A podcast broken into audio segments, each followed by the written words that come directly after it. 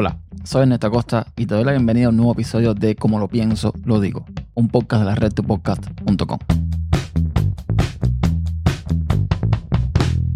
El otro día en uno de los grupos de software libre en los que participo, pues se armó un debate con respecto a todo este Linux Subsystem para Windows, lo que ofrece, lo que no ofrece, y algunos usuarios, bueno, que no solamente en el grupo, sino que lo he visto en redes sociales y en otros lugares, tienen la sensación de que con todo este movimiento que Microsoft está haciendo hacia el open source, pues lo que quiere es acabar con el open source en sí. Y sobre todo con Linux. Y cuando hablamos también de Linux Subsystem, que no es más que tener un Linux dentro de Windows, muchos también hablan de que es una forma que tiene Microsoft para acabar con el escritorio de Linux. O sea, la teoría es que si la gente que está usando Windows ya tienen Linux adentro, pues no va a tener motivo ninguno para eh, instalarse una distribución para usar Linux solamente cuando bueno, tienen toda la posibilidad que da Microsoft con su Windows y además ya tienen todas las bondades que ofrece Linux en cuanto a comandos, etc. Yo creo que esto es un poco, y con todo respeto lo digo, y respeto las opiniones de cada cual, pero yo creo que esto es un poco paranoico, ¿ok? Eh, para empezar, es muy poco probable, por no decir imposible, que eh, Microsoft pueda acabar con Linux en sí. Por la simple cuestión de que en la forma en que está diseñado el proyecto, al ser open source, al ser gratuito, es imposible que venga Microsoft y acabe con eso. Vamos a suponer, esto es una elucubración, esto es un, un invento que me estoy haciendo. Vamos a suponer que Microsoft agarre el kernel de Linux, cosa que ya ha hecho, lo modifique y le añada cosas que lo haga realmente interesante para algunos usuarios en Linux. O sea, que no sé, que le añada eh, sus servidores de audio, que le añada cosas que en Linux funcionan, pero mm, podrían ser mejor. Esto, aunque evidentemente va a llamar a muchos usuarios, no creo que los llame a todos. Es decir, eh, muchos usuarios van a seguir prefiriendo la versión original del kernel. Muchas empresas con sus servicios van a seguir dependiendo de la versión original del kernel. Entonces no creo que esto sea una cosa que aplique para todo el mundo. Además, hay un detalle también. Y es que a veces muchos usan Linux no por la filosofía, ni por, no sé, ni por las cuatro libertades, ni nada por el estilo, sino por cómo funciona el escritorio. Y yo soy uno de ellos. Cuando yo comencé en el mundo de Linux, no fue ni porque era gratuito, ni porque era libre, ni por ninguna filosofía. Yo no sabía nada de eso.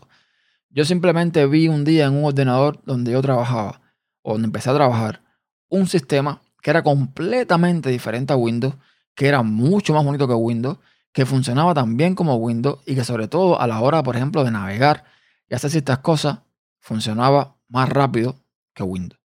A mí aquello me enamoró completamente. Y a medida que fui trabajando con el sistema, estoy hablando por allá, por el 2006 más o menos, y lo fui conociendo y lo fui conociendo, pues me fue gustando más y más. Y bueno, al día de hoy, en pleno 2020, sigo usando Linux. Pero lo que yo encuentro súper interesante en Linux, entre otras cosas, es, digamos, el escritorio que uso, que es Plasma. Es decir, hay usuarios que sí o sí van a querer usar Linux por el flujo de trabajo que tienen al usar escritorios como Plasma, como Genome, como Cinnamon, como GFC, etc. Son estos escritorios y sus herramientas lo que hace que muchos usuarios lo prefieran sobre otro sistema operativo. Yo podría decir, por ejemplo, que en Windows funcionan muchas cosas muy bien. Sin embargo, como funciona el escritorio, como funciona el explorador de Windows, como funciona el sistema en sí, a mí no me gusta. No me gusta. Y estoy en Windows ahora mismo. Y estoy en Windows ahora mismo grabando porque desgraciadamente el equipamiento que uso al día de hoy para grabar podcast no funciona en Linux. Más allá de que yo sé que todo funciona, que, todo está bien, que Windows 10 ha mejorado muchísimo, yo sigo prefiriendo Plasma. Si yo pudiera, yo usara Plasma forever and ever y no usara Windows para nada porque me gusta más cómo funciona Plasma. Son cosas que, bueno, a medida que tú vas usando el escritorio, te das dando cuenta que hay herramientas con las que no puedes dejar de vivir, como Dolphin, el explorador de ficheros, como Carrunner, que es una navaja suiza, y así un montón de cosas. un flujo de trabajo con el que me siento mucho más cómodo y con el que soy mucho más productivo. Pero no puedo dejar de admitir que a Linux le faltan un montón de cosas. ¿Que tú puedes hacer un podcast en Linux? Por supuesto.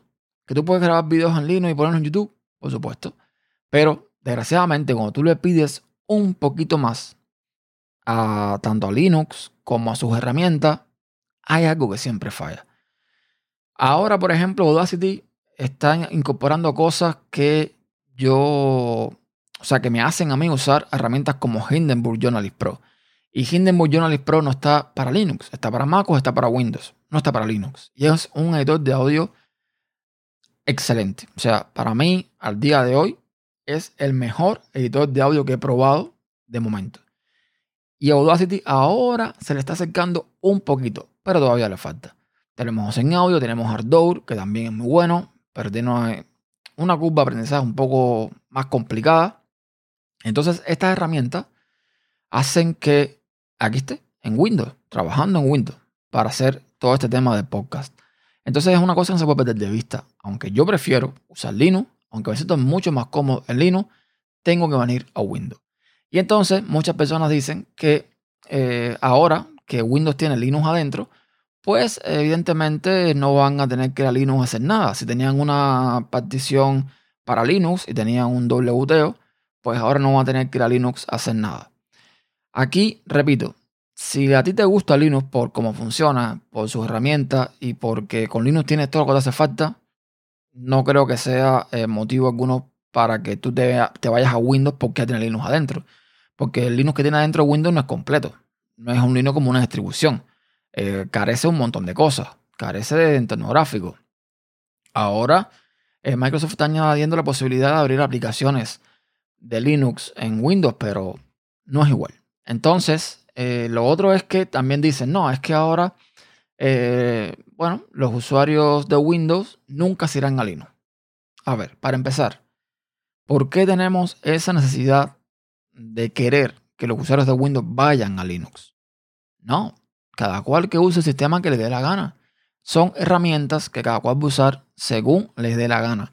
No pretendamos que la gente deje lo que le gusta usar para que se vaya a lo que nos gusta a nosotros.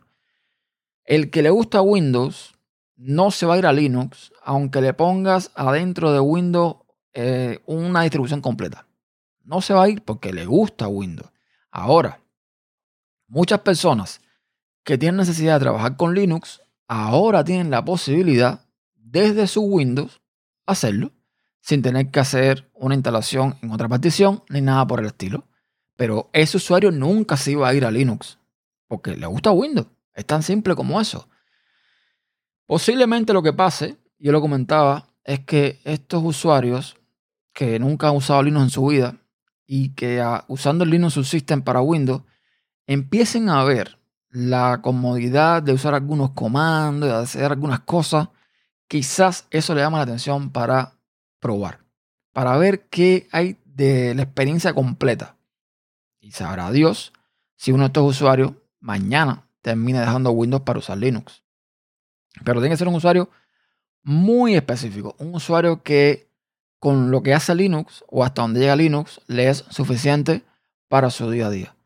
Otra cosa que estábamos hablando y que es curioso, no creo que pase a corto plazo, pero podría pasar, es que Microsoft, que al final el dinero que está haciendo, está haciendo con servicios, no con el sistema operativo, mañana, y ya lo de mañana en muchos años, no tampoco mañana, mañana, pues saque una distribución llamada Windows.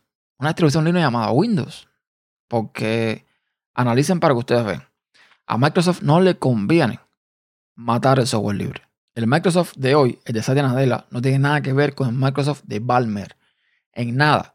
Para Microsoft supongo que sea mejor tener toda una comunidad trabajando en un kernel que le está eh, dando la vida porque lo están usando sus servidores para ofrecer determinados servicios con Azure y demás, que estarle pagando a gente para que desarrollen ese kernel.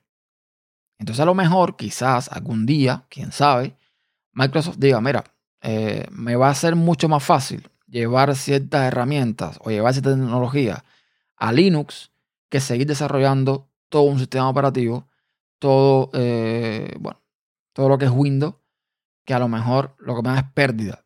Digo yo, no sé.